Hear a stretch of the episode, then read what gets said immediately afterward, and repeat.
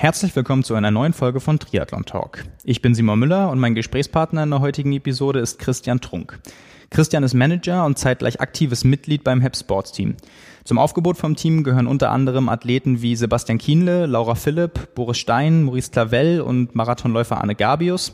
Darüber hinaus hat, hat TEP ein eigenes Nachwuchsteam mit aufstrebenden und jungen Athleten wie Yannick Schaufler, Malte Plappert, Simon Henseleit, Anne Reichmann, Fabian Eisenlauer und Christian Trunk selbst. Das Unternehmen ist außerdem Hauptsponsor vom Bundesliga-Team aus Neckars-Ulm und mit diesem Gesamtengagement gehört HEP bereits zu den größten deutschen Sponsoren im Triathlonsport seit mittlerweile zwei Jahren. Ich habe mit Christian über die Entstehung des Teams gesprochen, die rasante Entwicklung in diesen zwei Jahren, die zukünftigen Ziele und die Gründe, warum Triathlon für ein Photovoltaikunternehmen wie HEP überhaupt interessant ist. Wir haben außerdem darüber diskutiert, wie HEP das Thema Umwelt- und Klimaschutz mit dem Triathlon verknüpfen und dort präsenter machen will und äh, was der Kienle-Effekt für das Team und die Firma bedeutet hat. Da gibt es nämlich eine ganz witzige Anekdote zu. Schön, dass ihr mit dabei seid und viel Spaß beim Podcast. Christian, schön, dass du den Weg nach Hamburg gefunden hast. ja, super gerne. Äh, danke, dass es, oder super, dass es endlich geklappt hat. Ähm, war doch der ein oder andere Anlauf davor, aber jetzt endlich. Genau, wir haben uns das schon ein bisschen länger vorgenommen und ja, jeder, der dich nicht kennt oder deinen Namen nicht kennt, du hast eigentlich mehrere Funktionen oder bist äh, auf mittlerweile seit, ja doch, kann man schon fast sagen, einigen Jahren nicht nur als Sportler mit dem Triathlon verwurzelt, sondern hast auch noch andere Aufgaben, über die wir in erster Linie sprechen wollen. Aber vielleicht einmal zu dir als Person.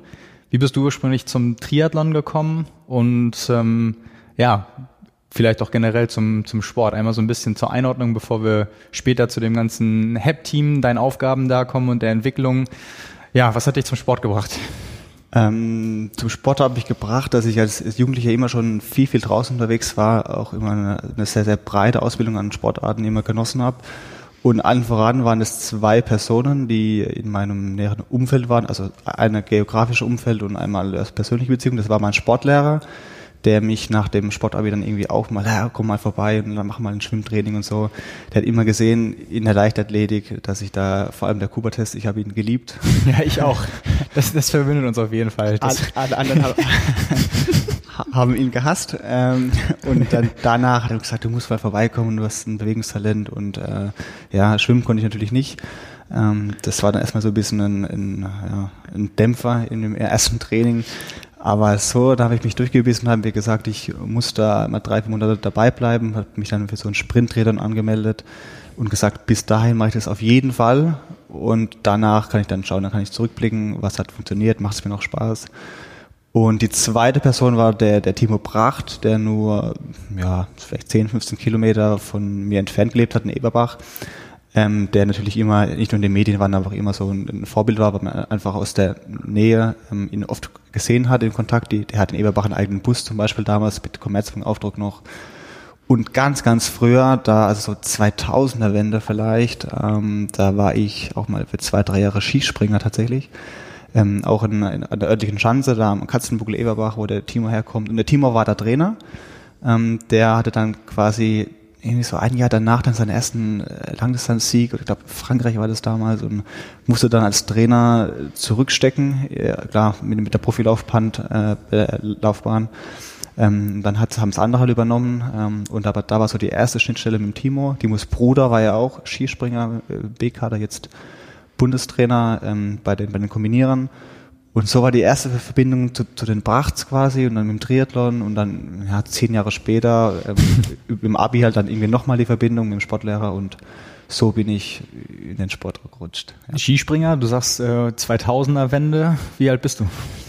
Ich bin 26 Jahre, 93er Baujahr. Ähm, ich muss ich überlegen, war das 2000er Wende, aber ungefähr. Also da war ich also so ziemlich jung. Ziemlich jung, also acht, neun Jahre irgendwie sowas. Äh, vielleicht auch, ich weiß es nicht. Ja. Ähm, das heißt, heißt, wie alt warst du, als so die aktive Entscheidung war, du machst jetzt Triathlon erstmal als deine da vorgängige Sportart? Da war ich all, da war ich 18 Jahre, genau. Mhm. Ich habe 18 Abi gemacht. Ähm, dann, ja, hab's es. Also mir so richtig dann äh, mit Verein und zweimal die Woche Schwimmtraining, so, das war sicherlich 18, vielleicht 18,5 so. Also relativ spät, auch ja, wie, wie du ja, glaube ich, auch. Genau, ja. Ähm, genau. Ja, vieles davon kommt mir bekannt vor.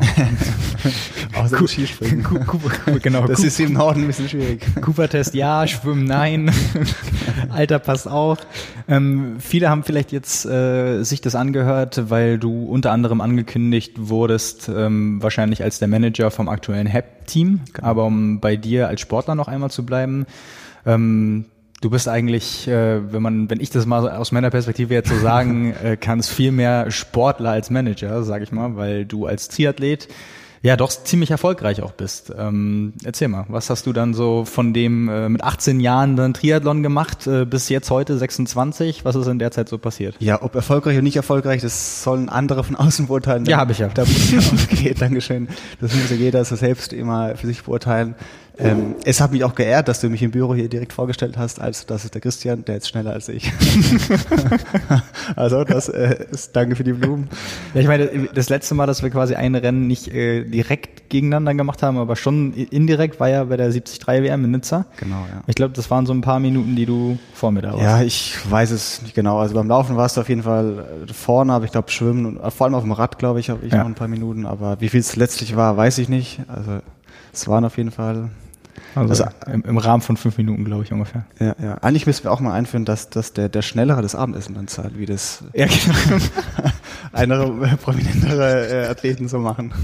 Ja, zu dem wir noch später kommen dann wahrscheinlich. Aber ja gut. Äh, ja, zurück zur Frage, genau. Ähm, Ja, wie hast du angefangen? Da über den Vereinstraining, dann übrigens ähm, Kollegen, die, die mehr trainiert haben, die besser waren, verbindend mit Timo, zu Timos Team, relativ viel mit dem Julian Beucher damals trainiert, äh, alles so die Eberbacher, Moosbacher, Heidelberger Ecke, ähm, auch mal im Driesler gewesen mit, mit Timo und der Horst Reichel damals noch, ähm, und so immer mehr trainiert, strukturierter trainiert, bis ich dann eben auf Rügen, beim 73 Rügen 2016, die erste 73 Quali, ähm, geschafft habe an der Stelle Grüße an, an die Lisa und Merget und an Till Schenk, die mir da bei den Referees bisschen nachgeholfen haben.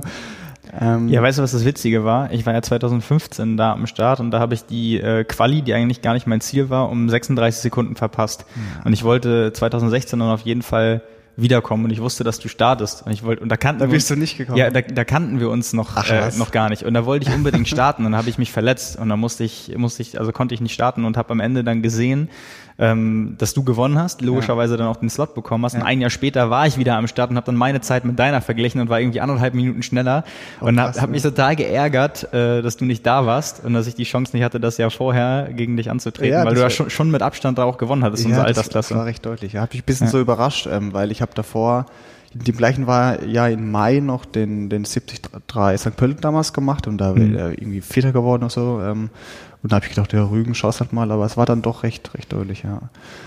Ja, und danach, das ging dann so weiter, auch eben 2017, 18, 19, dann jedes Jahr die 73 WM. Ähm, jetzt die mit Nizza mit, mit Platz 7 in, in, in der, in der Alles-Division das beste Ergebnis, auch von den Zeiten her jetzt ja, schon eine Steigerung verglichen mit dem Anfang und genau das ist so bisher die, was du als erfolgreich bezeichnet hast. Ja, ist ja schon ziemlich ambitioniert. Ich meine, ja, wie, viel, wie viel trainierst ja. du in der Woche? Ja, es hängt auch voll von bis. Also sicherlich habe ich in der aktuellen Phase hatte ich nie weniger als irgendwie 16, 18 Stunden, also wahrscheinlich irgendwo zwischen 16 und 20. Jetzt war im Trainingslager, da hat man dann irgendwie auch mal knappe 30, 25 bis 30. Ähm, ich glaube, wir sind da schon im ähnlichen Bereich, also wahrscheinlich oftmals um die 20 Stunden, mal mehr, mal weniger, phasenweise. Ähm, ja, so kann man das irgendwie. Halbtagsjob. Ja, im Trainingslager waren wir auch schon zusammen. Ja. Wir sind auf die Klar. eine oder andere überragende Idee äh, gekommen für die Funktion, die du jetzt nebenbei ausübst. Äh, genau. äh, super Überleitung. Ja. Nee, ähm, das hat sich dann irgendwann so entwickelt, dass du 2018, wenn ich mich nicht irre, einen ersten Bezug hattest zum aktuellen HEP-Team oder zu HEP als Unternehmen an sich. Vielleicht äh, bevor du zu der Rolle kommst, die du mittlerweile einnimmst, nämlich als Manager letztendlich, wie kam das zustande? Das war schon im Jahr 2017 tatsächlich. Okay. Ähm, da war der Grundstein gelegt von dem HEP-Team über den Arne Gabius quasi. Der hatte ja 2015 kennt jeder Macher, deutscher Marathon-Rekord gelaufen. Und ähm, der war damals in der gleichen Physiopraxis wie, wie Thorsten Eitler, ein, ein Gründer von HEP. Also das E in HEP steht für Eitler. Ähm, und der lag dann irgendwie im, Raum nebendran beim Physio und haben sie irgendwie so geredet und da was Arne Gabius gehört und keine Ahnung. Dann hat er irgendwie sein Physio gefragt, was der hier macht und wie und was und irgendwie wurde da der erste Sponsoring-Deal auf der Physiomatte ähm, äh, Liege irgendwie abgeschlossen und dann eben gesagt, ah, dann melde dich mal, und, ja, wir können was machen und wir wollen Gas geben im Sport, wir wissen aber noch nicht wo und wie.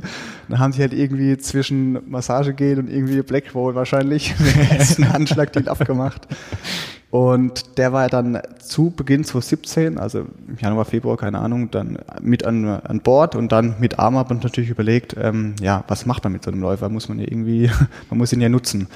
Hier die Genschalbronn ist, ist vor der Haustür quasi, das sind so zehn Kilometer äh, nach Gücklingen. Ähm, wir melden da eine Staffel an mit dem Arne als Läufer und wir wollen die Staffel gewinnen.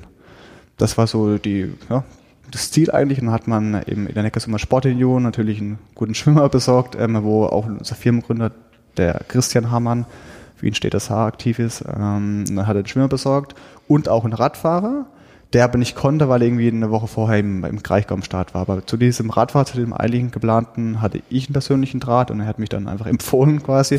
ah ja, er kennt ja jemanden und der Christian ähm, hat eigentlich schon ganz gut Druck auf dem Rad.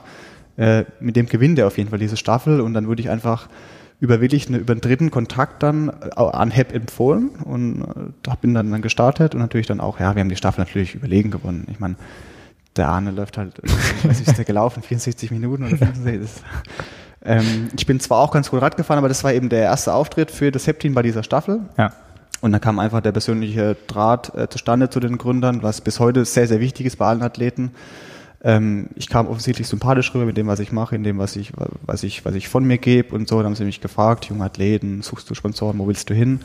Und sagst natürlich jetzt nicht nein, sondern sagst, ja klar, ich will schon gucken, wie, wie weit ich komme. Und das war im Juni und dann haben wir uns im Oktober, November äh, zusammengesetzt. Da war dann das neue Bürogebäude fertig, quasi Bürogebäude Einweihung, gleich noch eine Firmenfeier und ich gleich mittendrin.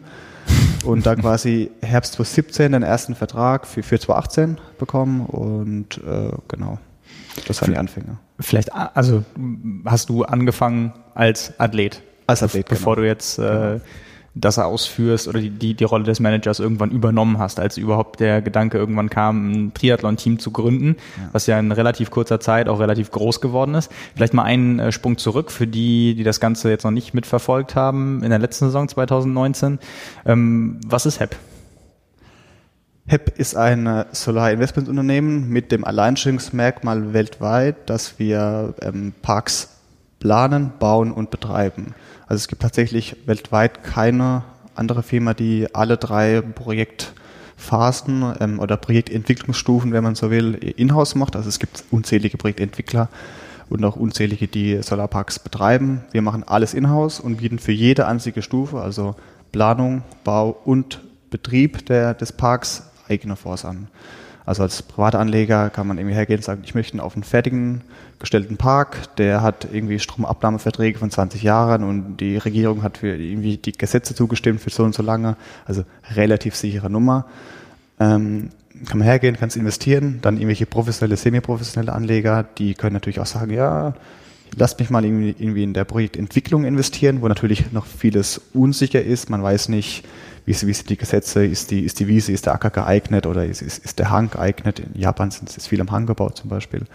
Ähm, so hat man eben über die verschiedenen Stufen verschiedene Fonds für, mit verschiedenen Renditeprofilen, ähm, Rendite-Risikoprofilen und genau, das ist das Geschäftsmodell von HEP. Und äh, jetzt ist es ja, ich will nicht sagen relativ ungewöhnlich, aber es kam doch sehr überraschend, als man dann irgendwann gehört hat, okay, da soll es ein Triathlon-Team geben. Und als man dann auch in kürzester Zeit gesehen hat, da kommen so Namen wie Boris Stein, Maurice Clavel, Laura Philipp und irgendwann auch Sebastian Kienle. Ähm, wie hat sich das dann weiterentwickelt? Du hast gerade schon gesagt, erster richtig prominenter Athlet mit Sportbezug war Arne Gabius. Du kamst dann quasi als Age-Grouper, aber erster genau. Triathlet überhaupt dazu. Genau, ja. Und äh, jetzt habe ich schon mehrfach gesagt, mittlerweile bist du Manager des Profiteams. Ähm, dazwischen muss ja irgendwas passiert sein, irgendeine bewusste Entscheidung, dass die gesagt haben, hey, jetzt haben wir einen Triathleten, äh, das finden wir so cool, wir wollen äh, gleich noch mehr. Wie wie kam da so die Kommunikation überhaupt zustande, dass gesagt wurde, okay, wir haben, wir haben jetzt mal das Bestreben, da richtig äh, die großen Namen in erster Linie aus ja. Deutschland aufzustellen? Das muss ja auch mit ein bisschen Vorlauf wahrscheinlich geplant gewesen sein. Absolut, absolut. Und also um auch nochmal einen Schritt davor zu gehen, war nicht schon die Entscheidung mit, wir wollen in den Austauschsport, nicht in die Mainstream-Sportarten wie, wie Fußball, Handball oder sonst irgendwas, weil das A unglaublich teuer ist mit äh, relativ wenig Leistung und man hat einfach nicht ähm, die Zielgruppe, die man im Triathlon hat. Also wir haben uns speziell für Austauschsport entschieden, auch mit dem Arne noch fürs Laufen, ähm, weil man auch natürlich, wenn man so einen Lebenszyklus von einem Park betrachtet, ne, wie wird er entwickelt, gebaut und so weiter. Also das sind schon die gleichen Attribute, die man auch für einen Ironman oder für einen Marathon braucht. Also lange Ausdauer, man muss zielstrebig, konsequent arbeiten, man braucht einen Plan. Also man kann jetzt nicht irgendwie von heute auf morgen denken, was, was mache ich denn, sondern einigermaßen äh, sollte man da irgendwie planmäßig herangehen. Ähm, ähm, und ähm, also auch eine sehr hohe Genauigkeit. Also man kann sich auch jetzt nicht irgendwie grobe Fehler leisten dabei. Also es gibt schon viele Überschneidungen, die uns im, im Triathlon, ähm, die wir auch in unserem Geschäftsmodell finden.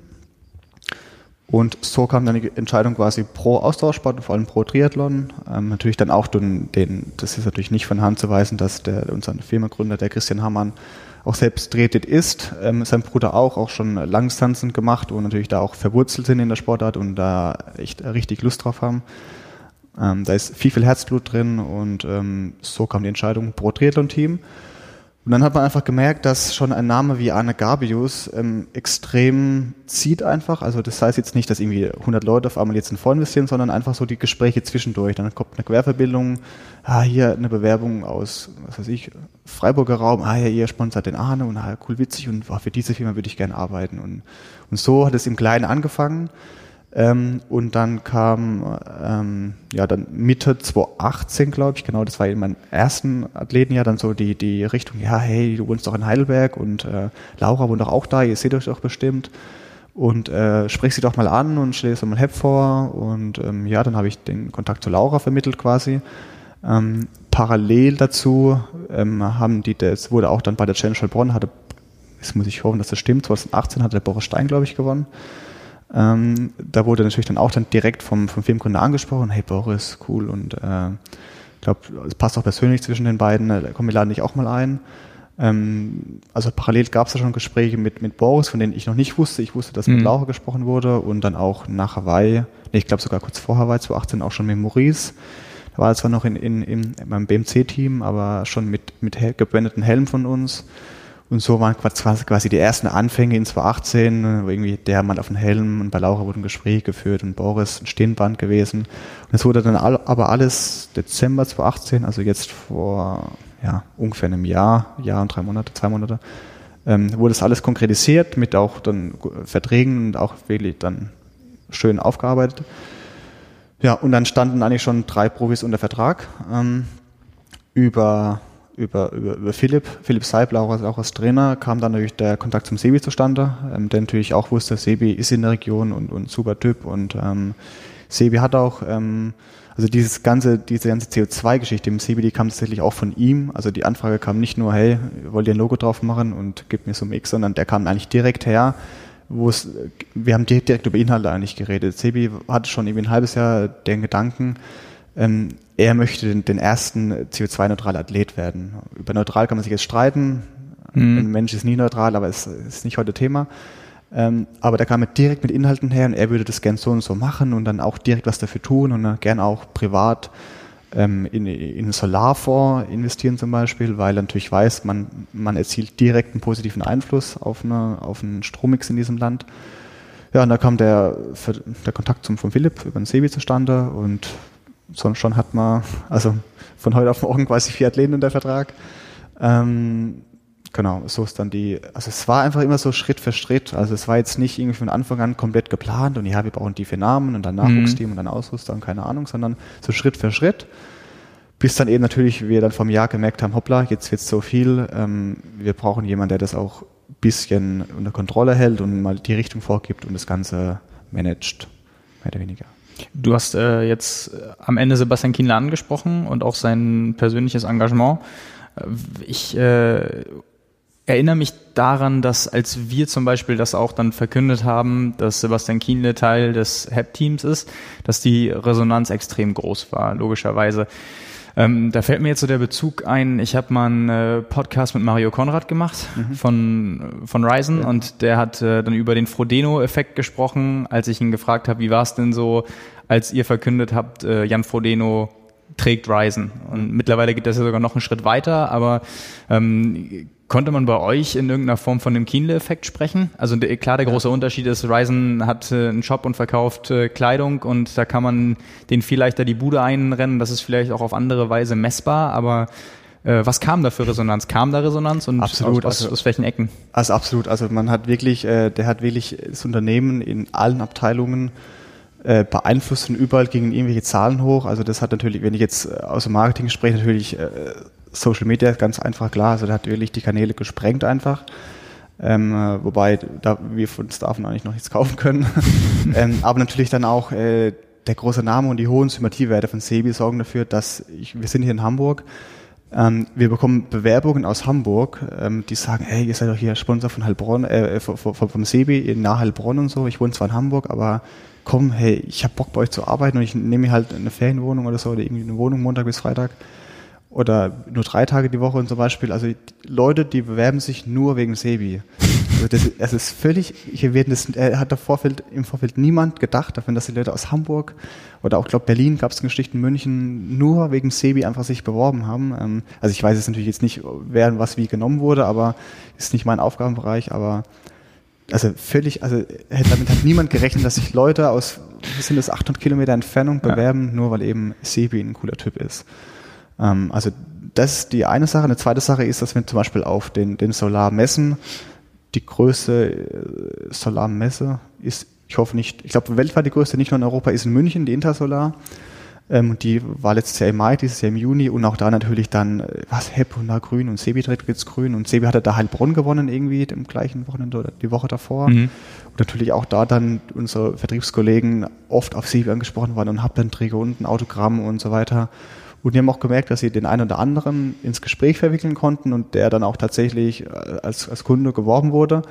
Ähm, natürlich habe ich, da habe ich jetzt keine Zahlen, wie, wie viel ist, mhm. ist weniger das Thema, aber auch da direkt eigentlich den, äh, den, äh, ja, den, den Return eigentlich gemerkt, die Leute bleiben stehen, weil sie HEP über Sebi kennen oder sollen alleine das Grün und unser grüner, hell auffallender Farbton ist einfach die Verbindung sofort da.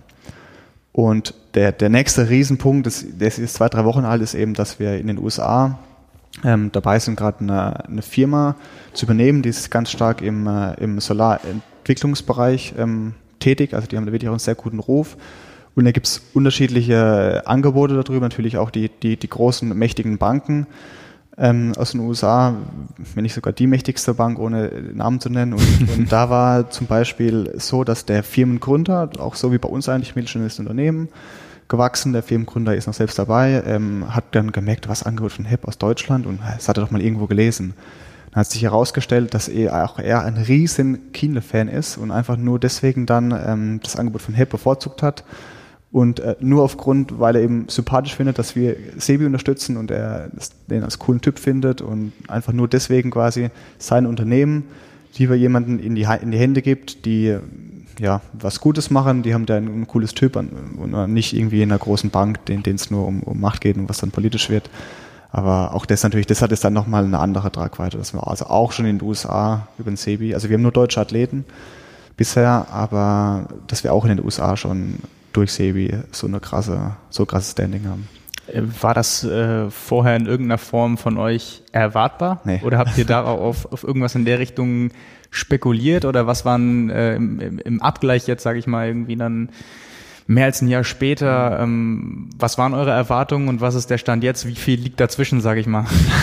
Das ist natürlich, also die ersten Erwartungen sind eigentlich, okay, du bist im Triathlon aktiv, du hast einen Typ wie Sebi, der auf jedem Land der Welt bekannt ist die ersten Erwartungen oder die ersten Schlüsse, die man sieht, da denkt man ja, okay, vielleicht haben wir irgendwie mehr Interesse und mehr interessieren sich für unsere Finanzprodukte und die wollen sich einfach informieren. Vielleicht investiert dann mal einer, das sei mal dahingestellt, aber das waren so die ersten Erwartungen. Ja, vielleicht kriegen wir irgendjemand über den Sebi, auch aus der Region oder so, die sich einfach mal für einen Freund interessieren. Aber dass es auch über die Messen geht und dass sich Leute bewerben nur wegen Sebi und jetzt in den USA mit, mit, mit der Firmengeschichte da, das war komplett nicht zu erwarten. Also ich glaube, wenn man wenn man den, den meinen Chef fragen würde, den Christian, der würde sagen, alle Erwartungen um, keine Ahnung, 100 Prozent übertroffen. Also wirklich ähm, hat niemand damit gerechnet. Ja, das klingt, klingt auch ganz so. Ja. Ähm, ihr habt ja auch einen, einen Slogan, den man häufig auf den meistens dann T-Shirts oder so von euren Athleten ja. sieht, der lautet There is no Planet B. Genau, da drin steckt natürlich auch das Engagement, was ihr generell habt und vielleicht dann auch in den Triathlon transportieren wollt. Du hast äh, irgendwie das, das Vorhaben oder den, den Wunsch, äh, CO, CO2-freier Athlet angesprochen. Was ist denn das, was ihr tun wollt, tun könnt und gerade tut, um da im Triathlon so ein bisschen drauf aufmerksam zu machen oder da eben so eine Verknüpfung herzustellen? Ja. Also wir sind jetzt nicht der Allerheilsbringer, der die Welt rettet und alles irgendwie besser wird, sondern äh, das ist, ja, es denken immer viele, weil sobald man irgendwie einen Schritt in die richtige Richtung geht, dann werfen sich alle auf dich und sagen, ähm, ja, aber hier, das ist noch schlecht und das ist noch schlecht. Also sobald man quasi, ich sag mal, die, die breite Masse verlässt und wir, glaube ich, sind in Deutschland oder auch global gesehen, ich, ich kenne keinen anderen großen Sponsor im Triathlon, der dieses Thema anspricht. Ähm, natürlich ziehen es so die Bekleidungshersteller nach, ähm, aber wir, wir gehen da wirklich groß raus, wollen einfach aufmerksam auf das Thema machen. Also, dass jeder Triathlet, wir wissen, das sind in der Regel gut gebildete Leute, akademischer Abschluss. Die Leute wissen eigentlich, was sie tun und die sind auch, die denken auch darüber nach. Das sieht man in Foren, bei Kommentaren. Das mhm. sind oftmals äh, wirklich sehr tiefgründige Kommentare. Die Leute denken mit und damit wollen wir einfach aufmerksam auf das Thema machen. Und ähm, das ist unser, unser Grundanliegen eigentlich. Also das ist wirklich, wir sind da First oder wir sehen uns als First, Move, First Mover ähm, und wollen einfach nur sensibilisieren für das Thema, dass jeder ein bisschen auf sich schaut. Ähm, mit der Challenge Heilbronn haben wir jemanden, der, die das ohnehin schon jahrelang machen, mit, mit ihrer Müllverwertung, auch da ein authentischer Partner. Und genau, also wir haben jetzt nicht das Ziel, irgendwie da äh, irgendwelche tolle neue Gesetze anzustoßen oder irgendwie, weiß ich nicht, irgendwelche Wettkämpfe zu revolutionieren, sondern wir wollen einfach nur anstoßen für das Thema und wenn aufgrund uns ähm, Veranstalter darüber nachzudenken, wie können sie einen, einen Wettkampf ähm, umweltschonender machen oder irgendwelche ähm, Sportartikelhersteller oder E-Bike-Hersteller. Also wenn wir einfach nur irgendjemand anstoßen, irgendeine Diskussion anregen, sind wir schon mega zufrieden damit. Weil dann haben wir einfach einen, einen Beitrag geleistet.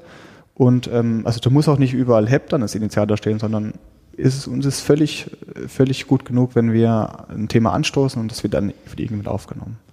Ähm, wenn wir jetzt wir haben jetzt übers Team gesprochen und äh, darüber, dass es dann 2019 quasi das erste Mal die komplette Saison durch das Team gab mit den Mitgliedern, die wir gerade schon aufgezählt haben. Ähm, das war ja aber nicht alles, was den Triathlon angeht generell. Du hast gerade schon gesagt, äh, Partnerschaft mit äh, der Challenge Heilbronn. Es hieß dann auch, ihr wart, glaube ich, Namenssponsor, sprich genau. Hauptsponsor, HEP Challenge Heilbronn. Ähm, Vielleicht einmal, wie, wie kam das zustande? Du hast gerade schon gesagt, es gab einen Bezug insofern, dass HEP auch schon mal vorher in den Jahren eine Staffel ja. gestellt hat. Ja. Ähm, warum dann die Überlegung, das gleich äh, noch größer aufzuziehen und was habt ihr im Zuge dessen vielleicht auch gemacht? Ähm, der Kontakt kam daher zustande, dass der, also es gab einen Veranstalterwechsel. Ich weiß jetzt nicht in welchem Jahr, ich glaube nach 2017 hat, glaube ich, der, oder war das schon das erste Jahr mit den, mit den Sausers, mit Sauser Event? Bin mhm. mir nicht sicher, ob es jetzt für 2017 oder 2018 war. Auf jeden Fall gab es einen Veranstalterwechsel. Davor war das der Erich Hoffmann mit seiner Crew, der natürlich ähm, aus der Region kommt, der unsere Firmengründer, keine Ahnung, wahrscheinlich seit 50 Jahren kennt. Also die sind wirklich das sehr, sehr eng verwurzelt und da war immer ein persönliches, ähm, gutes freundschaftliches Verhältnis. Und mit dem Veranstalterwechsel quasi kamen dann, dann wir ins Gespräch als das Namensgeber ähm, soweit ich das beurteilen kann, ist die Sparkasse dann auch ohnehin ein bisschen zurückgezogen. Ähm, wir wollen da irgendwie weniger im Triathlon machen, da halt in der Gegend. Und da wurden wir angesprochen als, als große Firma und wir waren, wir waren schon als Staffel dort aktiv und dann äh, haben wir gesagt, ja klar, passt doch und Heilbronn ist wichtig, ähm, auch um bekannter zu werden. Wenn wir über Recruiting von, von Personal sprechen, von, von guten Leuten, ähm, dann ist es eine prima Chance, um in der Region richtig gut bekannt zu werden und wir haben quasi ein Heimrennen. Das ist natürlich auch sehr, sehr wichtig, dass wir die, die Leute hier in der Region versammeln. Wenn unsere Athleten dort starten, wissen wir, dass der auch einer gewinnt, weil Sebi wird, wird die immer gewinnen, wie wir wissen. ähm, nee, Spaß beiseite. Es ist einfach äh, ein Heimrennen, es gab immer einen persönlichen ähm, Kontakt und es macht halt einfach Sinn, es wird eine runde Geschichte draus. Und was habt ihr vielleicht in, um, um euch da zu, ich sag mal, zu präsentieren oder um eure Message da auch irgendwie zu verbreiten, um eben auch äh, aufmerksam auf das Thema Umwelt äh, zu machen. Was habt ihr da gemacht? Ähm, Im ersten oder der, der größte wichtigste Schritt war der Dialog mit dem Veranstalter. Also äh, klar hatten wir einen Expo-Stand, wo wir alle Merchandise-Artikel dann irgendwie auch geguckt, dass die ordentlich produziert sind und verwertbar sind und so weiter. Aber das ist für uns selbstverständlich. Ähm, aber das Wichtigste und, und der größte Effekt ist ja quasi mit dem Veranstalter zu reden, dass die dafür sorgen, wo was passiert mit eurem Müll. Ähm, muss jedes T-Shirt wirklich äh, in Plastik eingepackt sein zum Beispiel, ähm, wobei das die ja auch mit den Herstellern dann reden müssten. Also wir haben den Dialog mit dem Veranstalter gesucht, der dann auch die, die Strecken und die Living Zones halt dementsprechend geändert hat und, und ähm, angepasst hat auf unser Anliegen. Ähm, da war auch ja jahrelang Grüner Punkt ein Partner, der ähm, das auch mitgetragen hat und da auch dann quasi eine Auszeichnung für die Challenge Heilbronn ähm, gegeben hat, dass es wirklich da, da super läuft. Also wir haben da, ja, um zu beantworten, Dialog mit, mit dem Veranstalter gesucht, jetzt weniger da irgendwie die Expo Solar betrieben und so weiter, was wir irgendwie machen könnten und überlegen. Aber im ersten Schritt, im letzten Jahr quasi Dialog mit dem Veranstalter und jetzt mal gucken, was wir dieses Jahr aus dem Hut zaubern. Da ist einiges in Planung ohne es hier zu viel dann zu verraten, dann die nächsten Jahre werden wir sicherlich Schritt für Schritt da auch ähm, die Schwachstellen suchen und versuchen auszumerzen. Das heißt, es ist schon als äh, langfristige Partnerschaft auch angelegt erstmal, so dass man quasi jedes Jahr immer dann noch ein bisschen was ausbauen kann. Genau, genau. So ist ja. Ähm, neben dem Team und auch dem, oder dass ihr Namensgeber dann wart für Heilbronn, gab es auch noch ein Engagement im Nachwuchsbereich. Ihr habt nämlich nicht nur quasi ein Profiteam auf der Mittel- und Langdistanz, sondern auch im Nachwuchs und da im Triathlon auf der Kurzdistanz in der Bundesliga. Vielleicht einmal, um das zeitlich einzuordnen, ähm, wann kam das dazu? Was war der Gedanke dabei und welche Unterstützung gebt ihr da insbesondere dann den jüngeren Athleten? Ja. Ähm, fangen wir mal mit, der, mit dem Bundesliga-Team an aus, aus Neckarsulm. Die sind seit 2000 2008, jetzt hatten wir 19, äh, 2018 dabei, also jetzt quasi zwei Bundesliga-Saisons ähm, mit HEP gebrandet, also es ist quasi das HEP-Team Neckars-Ulm. Ich glaube, im ersten Jahr hieß es HEP Performance-Team Neckars-Ulm, jetzt nur noch HEP-Team Neckars-Ulm. Ähm, das war auch ein Engagement, wie vorhin angesprochen. Der örtliche Verein mit der Neckars-Ulmer Sportunion ist sehr eng verwurzelt mit, mit den Firmengründern ähm, und auch der, allgemein die Region, wer das schon mal war, weiß halt Brunn, Neckars-Ulm. Das ist einfach eine Sache, man, man kennt sich. Ähm, und es bietet sich einfach an, dass man hier eine gute Sache unterstützt ähm, und hat gleich eigentlich nationale Reichweite und eigentlich nationalen Erfolg mit, mit den jungen Leuten. Und ähm, die, also die Mannschaft ist wirklich sehr, sehr jung. Also das sind etliche unter 20 mit 18, 19 Jahren.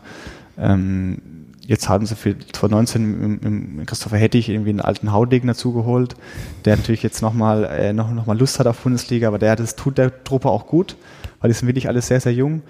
Ähm, und ich meine, der Chrissy Hettig ist ja trotzdem noch sportlich absolut ähm, Bundesliga-tauglich.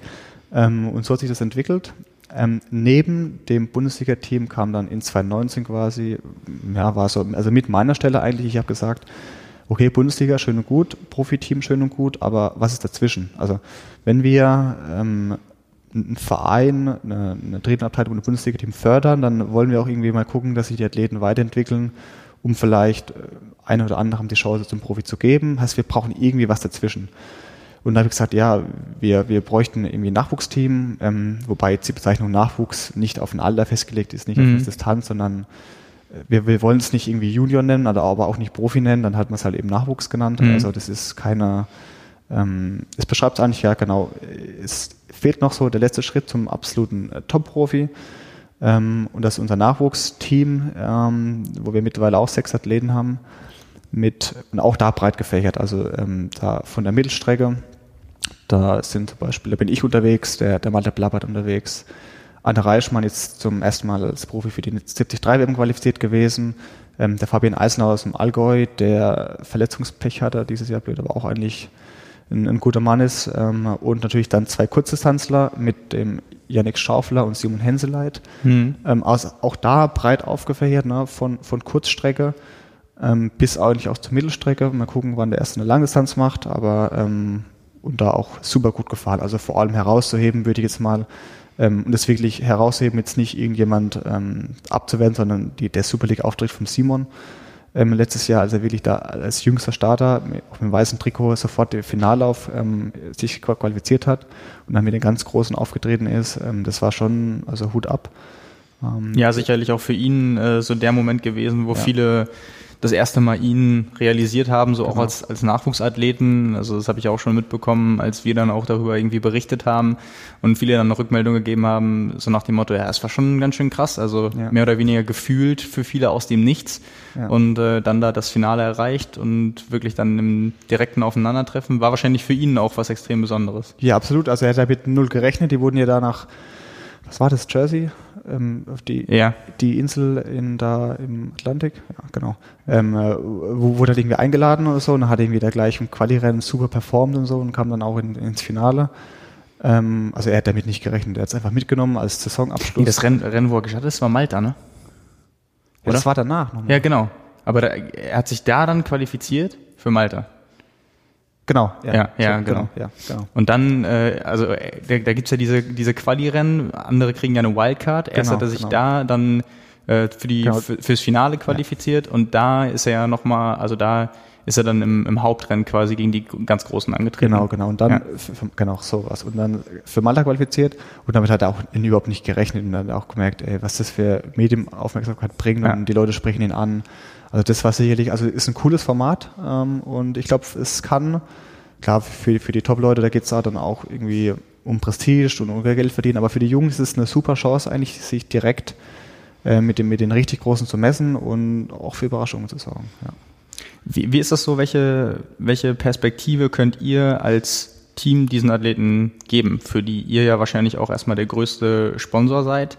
Ähm, mal abgesehen von der, oder, oder einmal die Unterstützung in Form von, wenn man von ganz jungen Sportlern spricht, auch abseits von irgendwie Finanzierung, äh, sondern einfach so dieses, ähm, den, der, der Charakter des Sportlers, der irgendwie dann auch äh, ausgebildet werden muss, ähm, gibt es, liegt da ein Schwerpunkt drauf, dass es auch ein, dass unter einem richtigen Teamgedanken steht und nicht nur irgendwie, wir suchen uns die, die Besten raus. Äh, ist das so gerade bei, beim Nachwuchs auch noch so ein Aspekt, den ihr mit auffangen wollt oder könnt überhaupt? Ähm, also einen Schwerpunkt würde ich jetzt nicht ähm, definieren für die Förderung, sondern wir haben sicherlich das in drei Bereiche eigentlich. Klar ist die finanzielle Unterstützung ist, denke ich, am wichtigsten, ähm, weil natürlich Ende vom Monat irgendwie der Kühlschrank gefüllt werden muss, um ja. es mal ganz einfach zu sagen. Dann haben wir natürlich ähm, Spon oder Partner-Sponsoren, die unsere Nachwuchsathleten ausrüsten. Jetzt für dieses Jahr äh, neu gefunden hast im, im Radbereich, also Fahrräder, Laufräder, im Bekleidungsbereich und, und im Helm, Helm-Brillenbereich, also so, so die Basics ähm, haben wir Ausrüster und ähm, was wir auch noch machen, und da kommt so ein bisschen der Pädagoge in, in mir durch, ähm, dass wir Workshops machen, also jetzt nicht einfach nur ein Team treffen und wir gehen essen und gehen zusammen laufen, sondern also das machen wir schon auch, aber wir machen Workshops, um quasi die Athleten in ihrer Persönlichkeitsentwicklung zu stärken und zu begleiten. Also Ziel ist es da beispielsweise, also wir haben da wirklich mit einer Basisarbeit angefangen, mal allgemein das Thema mit einem absoluten Experten das Thema Sponsoring zu beleuchten. Was ist mhm. denn Sponsoren aus Athletensicht, aus Unternehmenssicht, aus Öffentlichkeitssicht? Also da verschiedene Aspekte ähm, zu erklären, was ist denn überhaupt Sponsoring und ist es nicht nur, ich kriege hier Summe X für Logo auf der Brust, sondern ist es einfach viel, viel, viel mehr. Ähm, das war ein Teil des Workshops und der andere war, war Medientraining, also wirklich auch sehr, sehr, sehr wichtig, wird auch sicherlich wichtiger werden mit, mit neuen Medienformaten und höherer Aufmerksamkeit wie gehe ich mit Reportern um? Wie schreibe ich eine Pressemitteilung, Newsletter, ähm, klar, Social Media, ähm, wie, wie führe ich ein Gespräch? Also all solche Dinge, die. Äh, Sollte das nicht am besten eigentlich Sebi den äh, jungen Athleten zeigen, wie man das macht? Das könnte damit, damit man keine Fußballantworten kriegt? Ja, also Sebi ist natürlich echt, also da gesegnet mit dem Talent, dass der brutal authentisch rüberkommt und trotzdem irgendwie die richtigen Antworten sagt. Also ich glaube, so wie er rüberkommt, so ist er auch einfach und er braucht nicht die Vorbereitung aus dem Interview mit einer, mit einer 20-seitigen ähm, äh, Liste oder irgendwie mit, mit 20 Punkten, sondern der sagt einfach, was er denkt und das kommt einfach, das ist auch ehrlich und authentisch und deswegen ist er einfach überragend. Ja, passt nicht immer, immer allen, aber genau das ist ja das Spannende, deswegen meinte ja. ich gerade, also wenn man das vorher äh, quasi nur noch macht, so wie häufig dann beim Fußball, wo eben ja. auch Medientraining dazu gehört, äh, kann das unter Umständen, also klar, es gibt den Athleten eine Form von Sicherheit, was ja auch erstmal erstmal ja. wichtig ist. Nicht jeder ist ja ein Typ, äh, das war ja jetzt auch logischerweise nicht ganz ernst gemeint, aber ähm, das ist schon, äh, glaube ich, dann für euch oder für dich in der Position, der sowas ja jetzt mittlerweile mit organisiert und nicht nur nicht nur als Sportler Teil davon ist, wahrscheinlich auch ganz spannend zu sehen, wie sich sowas entwickelt, oder? Ja, ja, absolut. Also ich habe auch von allen Seiten Ähm, also teilweise auch von den Verbänden, also die Kontakt aufgenommen, hey, was, was macht ihr da und wer da steckt da dahinter und Ideen, so war mega spannend und wir wollten ja auch ohnehin schon immer, aber ähm, ja, kam nicht dazu oder wir wissen nicht wie. Ähm, also auch Ausrüster oder teilweise auch Athletenberater ähm, sagen, ähm, und da sprechen wir auch von, von Profiathleten, mhm. mega spannend, was ihr da macht und das ist eigentlich ein richtiger Ansatz, um, also wirklich, ich nenne es immer so Hilfe zur Selbsthilfe ähm, den, äh, den, den Menschen, den, den Athleten ein bisschen Werkzeug an die Hand zu geben, wie sie dann eben ja. die, die Alltagsbaustellen äh, eines Profiathleten ähm, beheben können. Ähm, und das ist natürlich, ja. Was, was war da so das Feedback? Also ich denke da auch gerade so dran, weil wahrscheinlich äh, gibt es jetzt besonders auf den Nachwuchsbereich bezogen viele, die sich sonst mit sowas gar nicht beschäftigen würden. Also einmal keine Anlaufstelle hätten, ja. vielleicht auch nicht die Zeit dafür, vielleicht auch nicht die Lust dafür. Ja. Äh, was war da so das, das Feedback von den Athleten selbst? Überragend. Also über, also wirklich die, also wir die Workshops gingen auch, glaube die waren angesetzt für eineinhalb, zwei Stunden oder so. Ähm, die wurden also komplett überzogen nach hinten raus, weil sich so ein, eine Selbstdynamik in Gespräch entwickelt hat mit unserem Dozenten ähm, das, oder mit, mit dem Workshop-Leiter. Ähm, das heißt also überragendes Feedback und jetzt sind wir sogar äh, da, wo wir sagen, ähm, okay, wir müssen sie im nächsten Jahr ähm, einfach doppelt so lange machen. Das heißt, wir hatten jetzt ein Teamtreffen mit, mit zwei Tagen mhm. ähm, und äh, im äh, nächsten Jahr, also jetzt dieses Kalenderjahr, wird es so sein, dass wir einfach ähm, drei Tage machen oder sogar dreieinhalb Tage, wo wir wirklich einen Tag komplett für den Workshop planen. Mhm. Ähm, und natürlich dann ein Shooting, gemeinsames Training und so ein Kochkurs, das können wir dann an den anderen Tagen machen. Aber wir, wir verdoppeln wirklich jetzt die, die Zeit für diese Workshops, dass wir in den Austausch kommen und wir laden auch andere dazu ein. Also jetzt war es so, dass wir nur die unsere Nachwuchsathleten dabei hatten, aber wir wollen es gerne für alle öffnen, weil wir glauben, es kann Mehrwert sein und einige haben auch Interesse bekundet. Ähm, also Feedback überragend und wir reagieren und sagen, okay, wir machen doppelt so viel. Du hast gerade gesagt, ein Thema des Ganzen bei den Workshops war zu diskutieren oder zu zeigen, was Sponsoring aus verschiedenen Perspektiven bedeutet. Mhm. Wir haben gerade schon aus mehreren Gesichtspunkten besprochen, was ihr im Sinne des Sponsorings macht, also über das Finanzielle hinaus eben, dass ihr auf verschiedenen Ebenen fördert und auch äh, unterschiedliche Gruppen ansprecht, eben mit den Profis und Nachwuchs und, und verschiedene Distanzen und so weiter. Trotzdem würde ich die Frage gerne nochmal an, an dich zurückgeben. Was ist denn, wenn du jetzt für, für HEP sprechen müsstest und für alle Philosophien, die ihr habt und verfolgt, was ist denn Sponsoring für euch, jetzt beschränkt auf den Triathlon? Ja. Ähm, das ist eine sehr, sehr weit umfassende Frage, ähm, weil man da natürlich jetzt wahrscheinlich eine Stunde drüber reden könnte. Und da gibt es auch äh, kein, keine endgültige richtige Meinung, da hat auch jeder andere Meinung dazu, aber grundlegend und allumfassend ist es für uns äh, natürlich ein Marketing-Tool, ähm, womit wir unsere Markenbekanntheit steigern. Also wir werden ähm, überdurchschnittlich bekannter oder, oder eigentlich mehr, relativ gesehen schneller bekannter, als wenn wir das in einer, in Kultur machen würden oder in einer ganz großen Sportart wie Fußball zum Beispiel. Mhm. Also wir, wir schaffen es über den, über den Sport Triathlon oder Ausdauersport ähm, zu einer ganz ordentlichen Reichweite und Bekanntheit, was für uns im Verhältnis zum, äh, zum, also man muss ja immer so sehen, was steckt man rein, was kriegt man raus, mhm. was für uns ein super Verhältnis darstellt. Also ein viel, viel besseres Verhältnis. Also da gibt es ja Kennzahlen ähm, von irgendwelchen ähm, Marktforschungsinstituten, die sagen, okay, pro investierten Euro bekomme ich Summe X an Werbewert raus. Mhm. Und beim Fußball bewegen wir uns da mit 1 zu 2 oder so, 1 zu 1,5, ähnlich wie Formel 1, also völlig, also nicht lukrativ. Ja. Ähm, Radsport, Triathlon, Leichtathletik ähm, oder, oder Ausdauersport ist da, also ich glaube Radsport ist da führend mit 1 zu 12, 1 zu 11 oder so und Triathlon ist da knapp darunter einzusiedeln. Also mit dem, wenn man die Kennzahlen ähm, betrachtet, mit was stecke ich rein, was kriege ich raus, ist, ist einfach ein, ein, ein super, eine super Nische für uns, ein super Marketing-Tool. Ähm, also einmal Markenbekanntheit, dann natürlich auch eine Imagefrage. Ähm, HEP ist sicherlich ein, ein hochseriöses, ähm, familiäres Unternehmen, auch mittelständisches Unternehmen, Eigentumer geführt. Also die, die, die Gründer entscheiden eigentlich noch alles final irgendwie selbst. Ähm, ja alles ist sicherlich nicht, aber die, die großen Themen ähm, entscheiden die noch selbst. Also wirklich auch das sehr, sehr, sehr nah ähm, an den Mitarbeitern, an den Themen dran. Ähm, ja, man kommt so aus der Region Schwaben, wo, das sehr viel familiär ist und so. Also das spürt man schon im Unternehmen.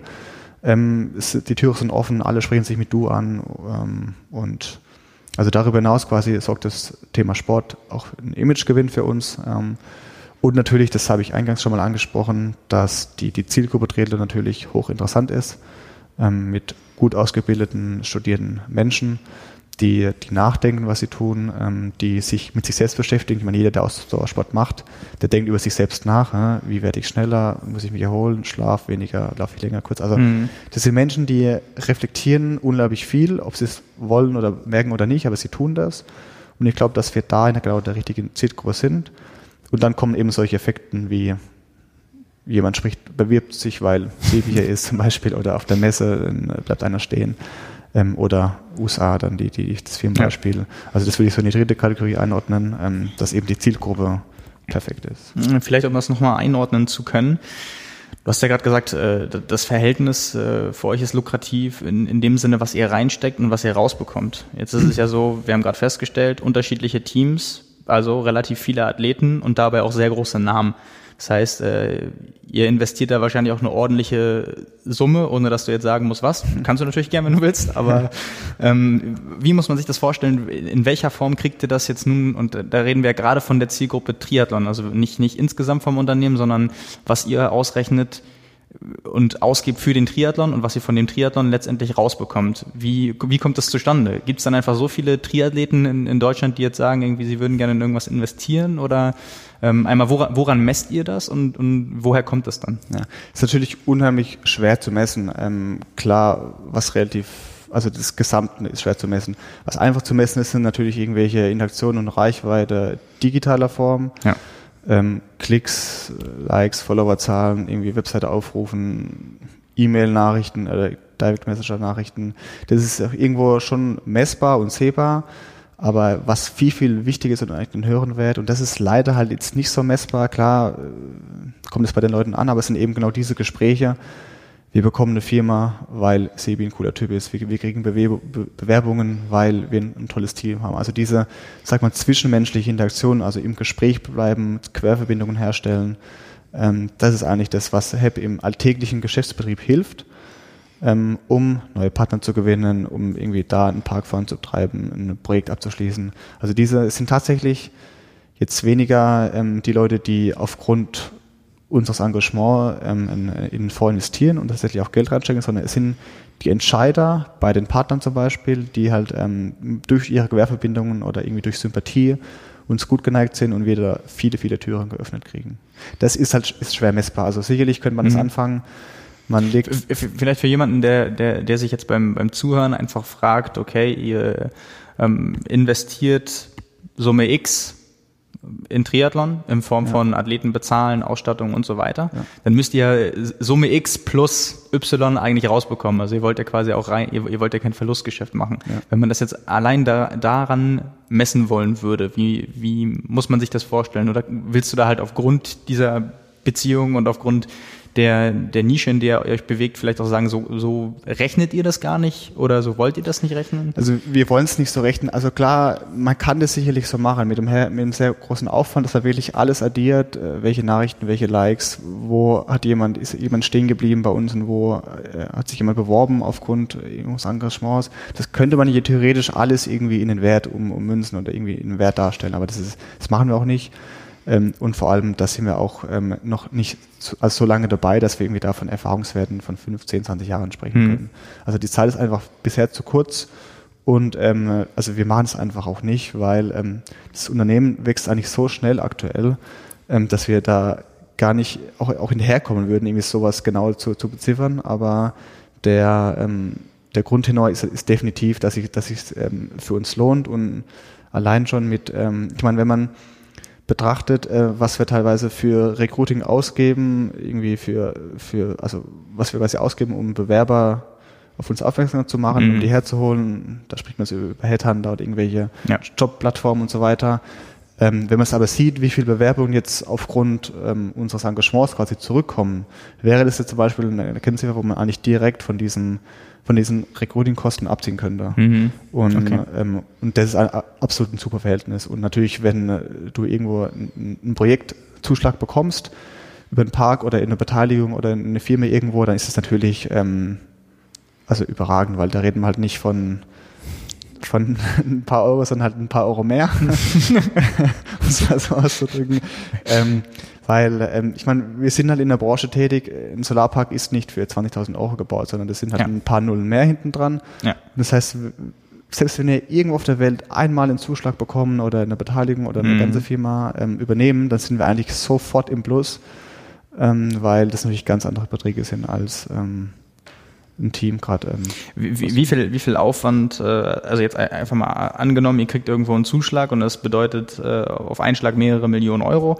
Ähm, wie viel Aufwand betreibt ihr, um dann rauszufinden, ob es vielleicht bei Projekt XY, was ihr dann habt, oder bei dem Park, den ihr ausbaut oder weiter betreibt, äh, ob, ob es da Querverbindungen zum Triathlon gibt? Macht ihr das dann in der Form? Steckt ihr da Aufwand rein? Oder macht, könnt ihr das nur sagen, wenn das jetzt, wie in den Beispielen, die du genannt hast, ganz offensichtlich ist?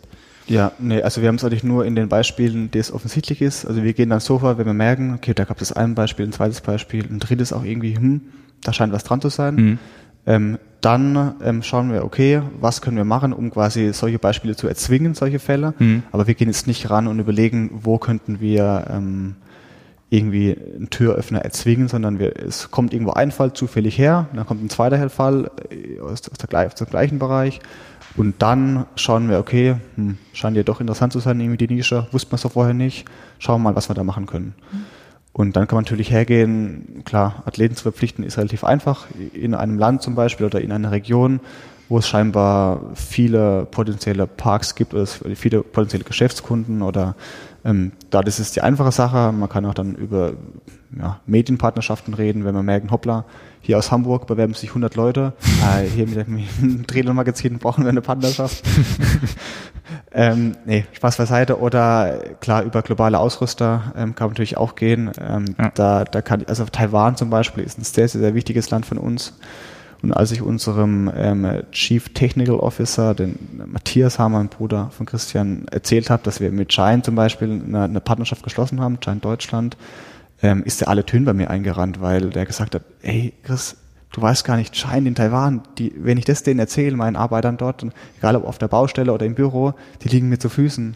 Also Giant ist so ein, eine, eine riesen Firma in diesem Land und wenn, wenn wir das sagen können, wir haben Giant als Partner, HEP und, und ähm, haben eine Partnership, ähm, dann äh, ist da die Regierung, alle, alle Mitarbeiter und die Städte und so weiter, die, die liegen uns zu Füßen, weil einfach äh, so ein großer Player in diesem Land mit einem deutschen Unternehmen kooperiert, ähm, dann müssen die ja gut sein. Ist der, der Schritt äh, wahrscheinlich ja nicht weit zum äh, Sponsoring von Gustav Iden. Jetzt haust du aber Nägel rein. Nein, aber äh, da hat man das ja auch ganz gut gesehen, was das Ja. teilweise in Taiwan bedeutet. Also als der für Giant da war, äh, das ist, sind ja Verhältnisse, die können wir uns hier gar nicht vorstellen, als Ja. auf einmal die äh, die, die Leute da wirklich hingegangen sind und alle irgendwie, also hunderte äh, Fotos machen Ja. wollten und äh, das sind ja wirklich ein, also die haben ja immer gesagt, ein Big in Taiwan und sich auch selbst drüber lustig gemacht, weil sie nie gedacht hätten, dass das dafür so viel Aufmerksamkeit Ja. sorgt. Also vielleicht kann man da die, die Parallele zum Triathlon auch ziehen, um das mal nachzu, absolut. nachzuvollziehen, wie da die Ja. Mentalität ist. Ja, ja. Ist Die Menschen freuen sich anders. einfach, wenn, wenn da Europäer, Deutsche, also der Gustav ist ja kein Deutscher, aber wenn da einfach Athleten kommen, Top-Leute und ich glaube, den, klar ist ja eine Granate und 73 WM gewonnen, aber ich glaube, dass einfach die, die den Menschen sehen und, und Mhm. Sympathiewerte in ihm. Und der Gustav, wer ihn kennt oder mal gesehen hat, ist einfach ein, ein cooler Typ und ein verrückter Vogel. Ja, die, die Geschichte dahinter war natürlich auch so, Mit- äh, jeder hat sich gewundert, der Mütze, warum ne? de, Ja. der jetzt gerade, ohne einen Bezug zu haben, diese Kappe auf hatte und quasi das Land repräsentiert in irgendeiner Form. Und äh, ich, ich habe dann auch irgendwo gelesen, dass es quasi für, für die Leute so war, als wären sie mit Weltmeister geworden. So. Und Ja. deswegen Ja, haben sie den absolut. halt so, so gefeiert. Ja, also ja. es ist schon, schon verrückt. Und also da kann ich, glaube ich, an der Stelle mal aus dem Nähkästchen plaudern. Diese Mütze war tatsächlich der Anstoß für Schein zu sagen, ey, wir müssen den mal einladen und mal kennenlernen. Also das Ja. kann man sich gar nicht vorstellen, nur weil der eine Mütze, ich weiß nicht, war die aus, aus einem Kloster oder auf einem Markt irgendwo? Ja, der hat die genau. gefunden, glaube ich sogar, gell? ja, auf der Straße in Tokio beim Testevent. Der, der, der hat die gefunden und zieht es halt auf und ich weiß nicht, ob er wusste, ob was da drauf steht. Nein. Fanden die einfach cool. Das, das war ja sogar so, dass die in Tokio hat er die gefunden und dann hat er seine japanischen Kollegen da gefragt, was bedeutet denn das? Und die konnten ihm das abschließend nicht beantworten, nur sagen, ja, das äh, müssen dir irgendwie die Leute aus Taiwan sagen, weil wir, wir können dir das auch nicht abschließend beantworten. Und äh, deswegen war ihm das auch dann erstmal egal und er hat das Ding einfach aufgesetzt, weil er es cool fand. Also deswegen, äh, ja, aber einfach nur um die, diese Mentalität und Ja, den Bezug genau. da mal darzustellen. Das, das beschreibt es ganz gut, ja. ja, weil das hatte ja auch dann quasi da in dem Fall mit, mit Giant zu tun. Ja. Und äh, ja, also um, um den, den Bogen zu spannen, einmal zu den, zu den Athleten vielleicht, äh, gibt es denn Umweltverpflichtungen die Athleten eingehen müssen bei euch, wenn sie, sobald sie unter Vertrag stehen? Habt ihr dann einen Hap-Tracker zu Hause, äh, den ihr anbringt, wo dann überwacht wird, wie sie ihren Müll recyceln oder trennen? Es gibt oder? für jeden Radkilometer ein Euro mehr und für jeden Autokilometer 10 Euro Abzug. so, so läuft das bei uns, ja. Nee, Spaß beiseite. Also wir also können und, und wollen auch jetzt nicht die Athleten irgendwie verpflichten, ihr dürft nicht mehr fliegen. Ähm, also da, wenn ich noch mal den Bogen zurückspanne, was wir mit dem Thema der SB wollen, ne, die Menschen wacheln, ein Thema anstoßen, ähm, gleich ist auch bei den Athleten. Wir wissen, es ist ein Job, man, es leben die Leute davon oder die Nachwuchsathleten wollen davon leben. Ähm, jeder Businessmann, jeder Geschäftsführer, jeder, also je, jeder in Wirtschaft, in der Wirtschaft muss auch fliegen. So gehört es zum Triathlon auch hinzu. Natürlich immer mit, mit Köpfchen und so. Und da kann man fragen, muss ich jetzt, ähm, mein Beispiel, ich hätte auch von Frankfurt nach Hamburg fliegen können, aber ich bin natürlich Zug gefahren. Ähm, Warum bist du nicht zwei Tage vorher los mit dem Rad? Ja, das hätte ich natürlich auch äh, machen können. Aber ich habe gemerkt, mit jedem Kilometer Richtung Norden wurde es nebliger und irgendwie ja, grauer. Dann ja. habe ich gedacht, äh, lieber doch nicht. ähm, Nee, genau, wir ähm, wollen ja denen einfach da auch wachrütteln ja. und setzen auf sehr, sehr viel Eigenmotivation, ähm, was natürlich, was wir auch zurückgedankt bekommen, ne? beispielsweise Sebi ähm, möchte investieren. Wir haben jetzt ähm, drei weitere Athleten aus unseren eigenen Reihen, die, die investieren werden. Ähm, das wird dann nach und nach äh, bekannt gegeben. Ich glaube jetzt sogar um was haben wir, 15 Uhr, ja. Ähm, ich glaube, ich findet gerade einen Termin äh, im, bei uns im Büro statt. Ähm, aber da werdet ihr sicherlich ähm, die nächsten Wochen irgendwie was sehen. Also eine sehr, sehr hohe Eigenmotivation der Athleten auch irgendwas zurückzugeben.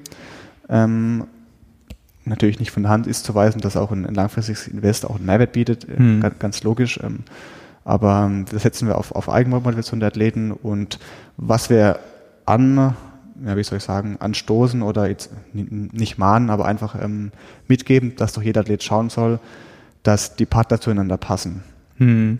Also es wäre jetzt irgendwie unpassend, wenn Help Hauptsponsor ist und ähm, Ineos, der, der, um, um, mal das aktuelle Thema aufzugreifen, wo ihr auch schon drüber gesprochen habt, ähm, auf einmal der, der zweite Partner ist. Da würden wir sagen, hm, überleg nochmal nach, macht das vielleicht Sinn? Und äh, da können wir tatsächlich auch dann sagen, nee, dann gehen wir raus. Also das ist tatsächlich okay. eine, eine Klausel, wo wir sagen, äh, es muss passen. Mhm. Ähm, und ähm, genau. Ja. das ist ja, das ist ja wirklich ganz interessant. Also, dass ihr da, dass euch das von Anfang an so wichtig ist, dass wenn ihr die Gefahr sehen würdet, ja. äh, wenn jemand ein anderes attraktives Angebot erhält und da, äh, warum auch immer, zusagen würde, dass ihr dann sagt, okay, macht das, aber dann ohne uns. So. Genau. Also dann würden wir halt in eine Entweder-Oder-Situation kommen. Ja. Also ähm, es besteht ja auch die Möglichkeit, dass der Athlet das andere Angebot ablehnt, aber die, äh, ja. Waren, waren, mit, waren mit der Klausel dann alle einverstanden? Du musst jetzt keine Namen nennen, aber war, war das was, wo, wo sich einige Athleten drin gerieben haben, die so gesagt nee, haben, okay? Nee, überhaupt nicht. Also okay. ähm, fanden alle, also nachvollziehbar, macht Sinn und mhm. ähm, ich glaube, wenn, ähm, also ich glaube, dass die, also nicht nur aus, aus HEP-Sicht verstehen es die Athleten, sondern auch aus ihrer eigenen Sicht, weil ja. es einfach nicht, äh, ich meine, Ineos ist jetzt sicherlich ein krasses Beispiel, also das würde wahrscheinlich kein Athlet dieser Welt machen. Also wenn das irgendjemand, also das kann ich mir einfach nicht vorstellen. Also ich glaube, dass da auch schon die eigene Motivation der Athleten so hoch ist und das Verständnis, dass auch sich niemand so darstellen äh, möchte. Ja, ja, du hast ja auch gerade schon gesagt, also die, allein, dass es den, den Willen gibt, irgendwie sich da zu beteiligen, zeigt ja, ja auch, dass es genau, ähm, ja. mehr ist als jetzt irgendwie nur ein, wie du es vorher noch so schön gesagt hast, ein, ein Logo irgendwie Modell zu tragen. Ja. Ähm, Logo ist vielleicht eigentlich ein ganz gutes Stichwort. Ich habe vorhin, ich habe vorhin schon gesagt, ähm, ihr habt den bekannten Slogan, den man auch immer wieder äh, liest, auch auf, auf T-Shirts der Athleten, ja. den wahrscheinlich viele schon mal gesehen haben. Ich würde mal jetzt mal zusammenfassen von meiner Sicht von außen einfach. Du kannst dann gleich quasi eure Perspektive äh, darlegen. Habt ihr so drei Merkmale? Ähm, einmal den, den Slogan, einmal mhm. euer Giftgrün, Gift ist vielleicht ein bisschen negativ äh, Chlorophyllgrün ja. ähm, und äh, dann euer, kann man sagen, Maskottchen? Ja, da, also die einen hören es gern, die anderen nicht so gern. Also okay. Was, was wäre der, was wär der korrekte Ausdruck dafür? Aus eurer Sicht? Markenzeichen. Euer also, Markenzeichen. Also Markenzeichen eigentlich. Also wir, also auch da, wenn ich da ein bisschen ähm, aus dem Nähkissen plaudern, eigentlich wollen wir dahin, dass, dass der George, unser, unser Berggorilla, warum lachst du? ja, weil ein, ich, ich stelle mir gerade vor, einige wissen halt, wussten ja so nicht, worum es geht und du, du führst George so ein, als wenn das so real wäre und als wenn jeder wissen würde, so, ja, natürlich. Ja, der, der, der George halt. Ja, also viele kennen ihn das wahrscheinlich. Das hat jeder schon mal gesehen. Genau, genau also das Und ich muss auch deswegen lachen, weil du weißt genau, was wir im Trainingstag letztes Jahr gesprochen hatten, was wir mit diesem netten Jungen alles machen könnten. Lass uns das mal verraten. Ja. ja. Ähm, also ich weiß gar nicht, wo ich anfangen soll, weil, weil es so viel war. Also wir wollten ihn halt, äh, ja, missbrauchen ist das falsche Wort, aber, aber es ging drum, wir wollen ihn bekannter machen, weil wir quasi, jetzt mal kurz wieder seriös, wir wollen über den George quasi eine Markenbekanntheit schaffen, wie das bei Audi die Vierringe sind, mhm. beispielsweise. Ja. Ähm, also jeder soll wissen, wenn er den George sieht und unserer ähm, den, den Berggorilla, okay, das ist Hep dahinter. Und jetzt haben natürlich wir beide angefangen, da sämtliche Variationen und Möglichkeiten ähm, auszudenken. Das ging von irgendwelchen Tattoos äh, bis hin zu ähm, Veranstalter, die über Nacht äh, irgendwie die, die Wechselzone plakatieren mit irgendwelchen Georges und ähm, ja, so, ich glaube, unsere beide Lieblingsidee war bei bei der Challenge Heilbronn im, im Kleingedruckten, wenn jeder seinen Haken dran setzt an den äh, Nutzerbedingungen, die niemand liest, äh, reinzuschreiben, man behält sich das Recht vor, in der Nacht vor dem Rennen, wenn die Räder eingecheckt sind, äh, etwas damit machen zu dürfen und dass dann jeder an, am Scheibenrad, jeder der Scheibe fährt, hat dann hinten einen großen George ja. draufkleben und fährt mit dem dann durch die Gegend. Das wäre die beste Idee, ja. Das war und, und genau und die und die äh, Tattoos auf der Stirn für die, für, für die Kameras ja. bei den großen Rennen dann vorzugsweise auf Hawaii Hawaii wäre natürlich auch überragend ja. gewesen. Äh, nee, genau, wir haben uns da auch ein paar Späßchen erlaubt. Aber um, um darauf mal zurückzukommen, wo, woher kommt George? Also die, die Idee, warum, warum ein Gorilla und äh, was, was verbindet euch vielleicht? Was war die Idee dahinter? Naja, wenn man an Gorillas denkt, dann ist wahrscheinlich der erste Gedanke ähm, unheimlich stark. Also es ist ein starkes, ein stolzes Tier, ohne aber dabei irgendwie gefährlich zu sein. Also beispielsweise ein, ein Leopard ist auch sie, wobei der wäre schnell. Ähm, aber also Berggrill ist auf jeden Fall stark und irgendwie trotzdem sympathisch, hat hohe Sympathiewerte. Man, man, man mag in, der Regel Affen. man merkt halt doch, wo wir abstammen.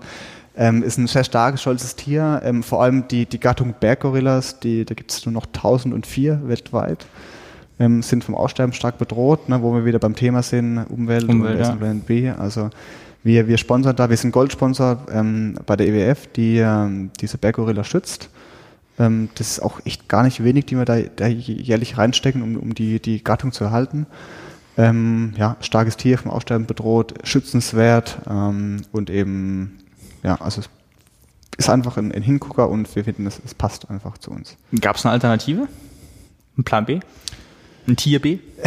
Ich glaube nicht. Also das kam irgendwie, es, es war ja vor meiner Zeit, die gibt es ja nicht erst seit zwei Jahren, mhm. aber ich glaube, der, der lief irgend, irgendwem mal irgendwann über den Weg und haben einfach gesehen, hm, würde jetzt zu uns passen, irgendwie so kräftige Schultern und da steht er so da. ähm, lass, lass das mal irgendwie da drucken und dann haben, hat man halt irgendwelche Modelle entworfen und also im Angstbereich, du warst doch nicht, glaube ich, im Büro ne, bei uns. Nee. Ähm, da, da steht auch die, die, dieser, wo alle Bilder gemacht werden, die, dieser grüne George, der ist so ein knapper Meter, Meter 20, 30 mhm, Von hoch. den Bildern kenne ich das. Ja, also Menschen oder real groß eigentlich, ähm, das steht da rum ich glaube nicht, dass es eine Alternative gab. Also irgendwann lief da jemand über den Weg und die fanden das cool. Und dann haben wir den irgendwie so übernommen, ja. Ich glaube, der Name kam dann aus irgendeinem Film, wo irgendein ein Affe oder irgendein, weiß ich nicht, ein Züchter oder keine, also irgendjemand hieß da irgendwo George, glaube ich. Ich kenne nur George aus dem Dschungel. Ja. Schon in Kinderserien. ja. ähm, also ja, ich da, das war vor meiner Zeit, aber ja. es gab keine, der war auf einmal da, jeder fand ihn cool und ja, jetzt passt es ja eigentlich. Jetzt ja. haben wir ein Markenzeichen. Vielleicht als, als letztes Thema, weil wir jetzt gerade noch relativ am Anfang des Jahres sind und noch am Anfang der, der Triathlon-Saison. Ähm, was sind eure Projekte für die, für die Zukunft, für dieses Jahr? Wir haben gerade äh, alles angesprochen, was ihr an Engagement so im Ausdauersport, im, im Triathlon äh, betreibt, an ganz vielen Ebenen. Was kommt dieses Jahr, nächstes Jahr noch dazu? Ähm, und vielleicht breit gefächert von neue Athleten bis komplett neue Projekte, mhm. neue Veranstaltungen. Was habt ihr noch im, im Repertoire? Ähm, ja, also neue Veranstaltung ist, ist nicht geplant, also da sind wir sehr glücklich und zufrieden mit der Challenge Heilbronn. Ähm, neue Athleten, ja, ist immer ein Thema. Da gibt's auch einige in, in der Pipeline und auch da wird sicherlich der ein oder andere Kracher kommen. Jetzt die nächsten Wochen vielleicht gesehen oder dann auch Richtung Sommer, Spätsommer sicherlich ähm, äh, nochmal, also da, da gibt es Gespräche. Ähm, was fürs Unternehmen noch, noch, noch wichtig ist, natürlich dann auch jetzt die, die medialen Kanäle ähm, aufzubauen. Also da sprechen wir über, wir haben dann ein paar Ideen über, über ähm, ja, Medienformate, Medienreihen, die wir bespielen können, über unsere Athleten, über, ähm, über Medienpartner, über unsere Kanäle, wo wir verschiedene Themen ansprechen. Ähm, heißt, da ist gerade ziemlich viel in der Planung und da sprechen wir mit sehr, sehr vielen Leuten. Also da wird es ähm, mehr geben. Da gibt's, ja, aktuell gibt es halt einfach die die Standardgeschichten, hm. Pressemitteilung, Text, ähm, Social Media, ähm, mal YouTube bei den, bei den Athleten, also irgendwie die Standards, die, die, die Basics quasi, die, die, die muss man auch erstmal richtig machen. Also sicherlich, wenn das läuft, kann man darüber hinaus äh, gucken, was baut man auf. Aber da wird es medial sicherlich ähm, die eine oder andere neue Sachen geben. Und ja, mit den Ausrüstern, ähm, auch da wird man versuchen, natürlich ähm, da am Ball zu bleiben und, und weiterzumachen. Und ansonsten wird eine, ja, eine, die lief letztes Jahr, war nicht schon geplant, eine Hawaii-Aktion zu machen. Auch da wieder großes Lob an, an den Sebastian, der das auch er angestoßen eigentlich hatte. Wir wollten auf Hawaii ähm, eine, eine Müllsammelaktion machen. Ähm, da kam er relativ spontan, ich weiß gar nicht, August, September, ach nee, sicherlich August, September war, war 73 WM, auf uns zu, ja, wir könnten doch auf Hawaii irgendwie was machen und so. Wir wollten es eigentlich auf nächstes Jahr schieben weil wir jetzt einfach zu viel im ersten Jahr. Und dann mhm. haben wir, Herr Komm ist nicht groß aufwendig und er hat, er hat er den Ronny mit, mit seinem Manager dabei, ähm, der kann es ein bisschen organisieren und dann äh, gehen wir irgendwo hin und ähm, tun wirklich auch was Gutes, geben der Insel da was zurück und sammeln echt irgendwie Müll auf. Und das wollten sie nach dem Rennen machen und er hat auch gesagt, ach, egal wie fertig er ist und das packen wir schon. Wir müssen ja nicht acht Stunden, aber wenigstens mal anfangen. Dann rufen wir noch dazu aus, dann kommen auf, da kommen noch 20 Leute und haben echt einen super Mehrwert, einen glaubwürdigen Mehrwert, weil ähm, wir wollten da nicht hinstehen und irgendwie ein großes Hepzelt aufstellen und mhm. irgendwie die große Werbetrommel rühren, sondern das muss schon auch Sinn machen und zu uns passen. Ähm, wurde dann aber leider halt nichts draus, weil jeder kennt, glaube ich, mittlerweile die äh, Verletzung vom Sebi dann nach dem Rennen, ähm, dass er mit einem Hüftbeuger Probleme hatte. Ist jetzt wieder im Griff, aber eben unmittelbar nach dem Rennen war, war es echt akut. Ähm, Boris ist leider auch, auch gar nicht, wie viel war der nach dem Radfahren? Vierter, fünftes, äh, vierter nicht, also sechster, siebter sicherlich. Hm. Also Top Ten auf jeden Fall musste leider auch aussteigen. Wegen einer Verletzung, die er sich zwei Wochen vorm Rennen zugezogen hat, ist da umgeknickt beim Laufen und dann, ähm, ja, haben halt die beiden abgesagt und dann haben auch gesagt, okay, muten wir es den anderen zu und zu zweit ist auch irgendwie ja. dann irgendwie wenig und lass es verschieben. Und da sind wir weiterhin dran, dass irgendwie vielleicht wir so nochmal was machen und darüber hinaus natürlich auch mehr noch machen. Da wollen wir vor allem unseren Athleten den Rücken frei halten in der Rennwoche, versuchen da sie zu entlasten. Ähm, personell oder auch mit den Medienaufgaben, da suchen wir aktuell noch eine Lösung, dass die wirklich, ähm, weil das, das war so die Rückmeldung, es wird immer mehr auf Hawaii und die Rennwoche mhm. wollen irgendwie alle was. Ja. Und ähm, das jetzt nicht von euch, aber von anderen Medienvertreter, die das, da gab es schon freche Beispiele teilweise, die den Athleten einfach klingeln bei den Athleten zu Hause und sagt, komm her, wir machen jetzt das Interview und wir gehen jetzt nach Hause. also da habe ich echt von, von zwei, drei Leuten gehört, ähm, wo das so gehandhabt wird. Das, das wart nicht ihr, ähm, aber das geht einfach nicht. Also das ist halt wirklich, also unterste, ähm, also es ist klar, die Sportart wächst und jeder will was hören und sehen und berichten, aber ich meine, das ist eine Privatsphäre, also das ist ja ähm, völlig indiskutabel. Und da suchen wir nach einer Lösung, um irgendwie die Athleten ein bisschen zu schützen, um in der Rennwoche zu, zu entlasten. Ähm, mit, ja, wir haben ja den, den Deckmantel-Team, also kann man das ja auch gerne. Das geheime Hap-Haus auf ja. Hawaii. Genau. Keiner, keiner weiß, wo ihr seid. Wir machen es jetzt wie, wie deine Sanders. Also im, im Mai äh, ist unser Haus fertig gebaut dort genau. und wir brauchen auch keinen Pool. Wir haben äh, Indoor-Poolanlagen unten im Keller. Ja, drei, cool. drei Gegenstromanlagen neben Genau. Und dann, ja, die Athleten sind quasi jetzt dauerhaft auf Hawaii dann und dann gut akklimatisiert vorbereitet. Und, ja. Es gibt auch dann keine Sommer-Highlights, weil die alles auf Hawaii ausrichten und dann sind sie nicht qualifiziert. Genau. Der Plan hat auch Lücken. Ah, ja, also nee, aber ich, ich, ich habe gerade schon gemerkt, so in, in, Bezug auf Athleten und Ausrüster, da willst du noch nicht mit was Konkretem rausrücken. Äh, vielleicht als Abschlussfrage, bisher ist äh, jetzt gerade beim Profiteam das, das HEP-Team ja ausschließlich ein Team mit deutschen Top-Athleten. Ja. Gibt es denn das Bestreben, das weiter auszuweiten und das HEP-Triathlon-Team auch äh, zu einem internationalen Team zu machen? Ja, also definitiv. Ähm, ich habe vorhin mehrfach USA zum Beispiel angesprochen, mhm. wo wir da sehr erfolgreiche, äh, erfolgreiche ähm, oder positive Beispiele ähm, ähm, von erzählt, wo wir quasi eine gute Rückmeldung bekommen haben und auch echt eigene Türen geöffnet ähm, wurden. Ähm, da wird sicherlich was, also wird nichts dieses Jahr passieren, aber da gibt es den einen oder anderen, äh, der, wo sind, da gibt es Kontakt und Gesprächen. Da schauen wir mal, wie sich das entwickelt. Dann denke ich für die Saison 2021 ähm, wird es da was geben. Und äh, für dieses Jahr schauen wir mal, es hängt so ein bisschen gerade von der Rennplanung ab, weil natürlich ähm, Athleten, Athletinnen schwer auch gerade zu erreichen sind, Trainingslager, ersten mhm. Wettkämpfe, Südafrika, Dubai, weiß ich, was noch so alles ansteht. Also viele gerade unterwegs. Ähm, Heißt, wir sind da bemüht und irgendwie was dran, aber das ist noch in der Waagschale und das wäre ja europäisches Nachbarland, ähm, auch deutschsprachig. ja gut. Gibt's nicht mehr so viele. Dann, das stimmt. Dann, dann sind wir gespannt und verfolgen das. Und an der Stelle danke ich dir erstmal für deine Zeit und ja, für die Einblicke äh, aus allen, allen Perspektiven von dir erstmal als Athlet, als, als Manager, die Entwicklung im Team und äh, wie du es zwischendurch auch mal gesagt hast, so ein bisschen für das aus dem Nähkästchen plaudern ja. mit äh, Infos und Sichtweisen, die man sonst äh, von außen auf jeden Fall so nicht mitbekommen würde. Ja, wir freuen uns, das weiter zu verfolgen. Es ist immer schön, wenn sowas den Triathlonsport belebt und auch die Athleten unterstützt. Und äh, ja, vielleicht sprechen wir an anderer Stelle nochmal wieder. Sehen tun wir uns sowieso. danke für deine Zeit und an alle da draußen danke fürs Zuhören. Ja, super. Ähm, ich danke mich auch für die Einladung nochmal und die Möglichkeit darüber zu, zu sprechen. Ich hoffe auch, dass es für jeden interessante Einblicke war und vielleicht auch mal zu, zu Diskussionen anregt oder jemand sich Gedanken macht. Also ähm, ich hoffe, es war ein Mehrwert für alle, ein interessanter Mehrwert und Genau. Danke. Dankeschön. Ich, ja. ich verlinke die Kanäle nochmal, wo man euch finden kann, wo man euch auch schreiben kann, wenn man irgendwelche genau. Fragen oder Anregungen hat. Und äh, ja, danke dir und bis zum nächsten Mal. Ciao. Danke, ciao.